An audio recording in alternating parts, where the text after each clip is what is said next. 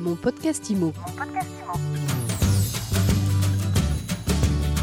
Bienvenue dans ce nouvel épisode de mon podcast IMO, le podcast qui vous parle d'immobilier tous les jours sur toutes les applications de podcast.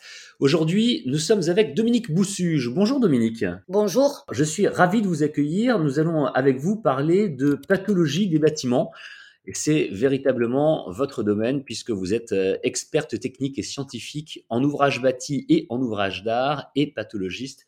Vous allez pouvoir répondre à des questions très simples finalement. Si on achète, à quoi faut-il faire attention? Que faut-il euh, inspecter? J'allais dire euh, en priorité. On va faire plusieurs épisodes ensemble et le premier épisode, je vous propose qu'on s'intéresse au béton. Le béton, on ne le sait pas toujours, il a une durée de vie limitée. Il y a différents risques avec le béton, notamment euh, des risques d'effondrement euh, d'immeubles. On l'a vu plusieurs fois euh, ces dernières années dans différentes villes, à Bordeaux, à Paris ou ailleurs. Alors, Qu'est-ce que vous pourriez donner comme premier conseil de base sur l'inspection du béton si on achète un bien? Alors, quand on est face à un immeuble en, béton, ce qu'il faut regarder en premier, c'est les fissures verticales qui partent du sol et qui montent vers la toiture. Pour quelle raison? Ça veut dire que ce sera structurel, qu'on aura une instabilité à l'ouvrage, que et, évidemment les, fondations seront affectées de, l'immeuble. Quelque chose qui est intéressant aussi à noter, c'est la porosité du béton. Alors ça, en théorie, on le sait, hein, on sait comment est fabriqué le béton. C'est une matière poreuse. C'est peut-être aussi pour ça, dites-moi si je me trompe, qu'elle a une durée de vie limitée Oui, ça en fait partie. Le, béton euh, devient poreux au bout de, 25 ans.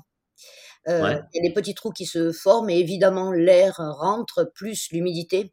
Et c'est ce qui fait corroder les, aciers, les fers rouillent et c'est à partir de là qu'on a des instabilités à l'ouvrage. Alors à propos de fer qui rouille, puisqu'évidemment on parle de, de, béton armé, il y a un autre souci, c'est lorsqu'il y a un incendie dans un immeuble, dans une maison, il faut, j'imagine, après inspecter la qualité des bétons parce que euh, les fers, eux, peuvent fondre avec cet incendie. Euh, oui, quand euh, un mur en béton reste plus de deux heures sous les, sous les flammes, hein, il faut savoir que la température va monter très rapidement au-delà de 1300 degrés et, le béton devient une masse, une masse fondue.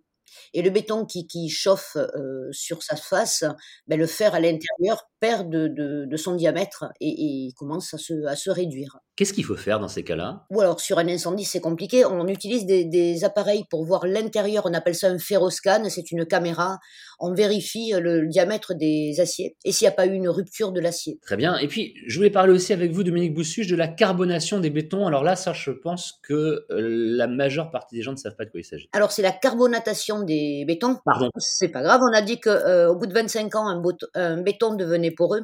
Et au bout de 70 ans, il se carbonate. Alors, je vous explique simplement pourquoi. Quand on coule du béton, euh, quand on le fabrique, on a des étringites, ce sont des petits cristaux qui se forment à l'intérieur du béton. C'est ce qui donne sa cohésion. Et avec cette porosité, euh, l'air et, euh, l'humidité viennent faire fondre ces, ces étringites. Donc l'intérieur du béton, au bout de 70 ans, devient un gruyère. Et ça s'appelle la carbonatation des bétons.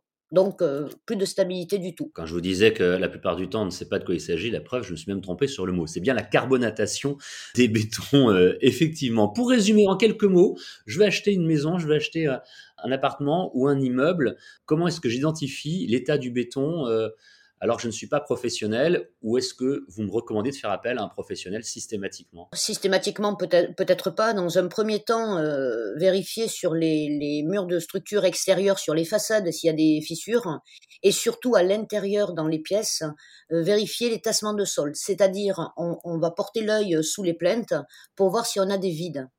Et si vraiment euh, on a des vides différentiels, c'est-à-dire en bas d'un mur, si on a un centimètre et sur l'autre côté du mur, ça vient se refermer, on appelle ça un tassement différentiel. Et là, il y a une instabilité. Donc c'est qu'à partir de j'allais dire grosses fissures et gros tassements qu'on fait appel euh, évidemment à un expert en bâti. Je crois que j'ai déjà vu ça. Rétrospectivement, ça ne me rassure pas. Euh, merci pour euh, vos éclairages, Dominique Boussuge. On en a appris euh, aujourd'hui beaucoup plus grâce à vous et en quelques minutes sur le béton, sur la pathologie, les pathologies du béton. On vous retrouve rapidement pour un nouvel épisode de mon podcast IMO. Merci à vous. Je rappelle, Dominique, que vous êtes experte technique et scientifique en ouvrage bâti et en ouvrage d'art, que vous êtes pathologiste. Nous euh, reviendrons donc ensemble euh, prochainement sur euh, une autre thématique, sur un autre de vos domaines de compétences qui peuvent intéresser tout acheteur de biens immobiliers. Et je rappelle, enfin, que mon podcast IMO, vous le retrouvez où vous voulez, quand vous voulez, sur toutes les applications de podcast et bien évidemment sur mysweetimo.com. Mon podcast IMO. Mon podcast IMO.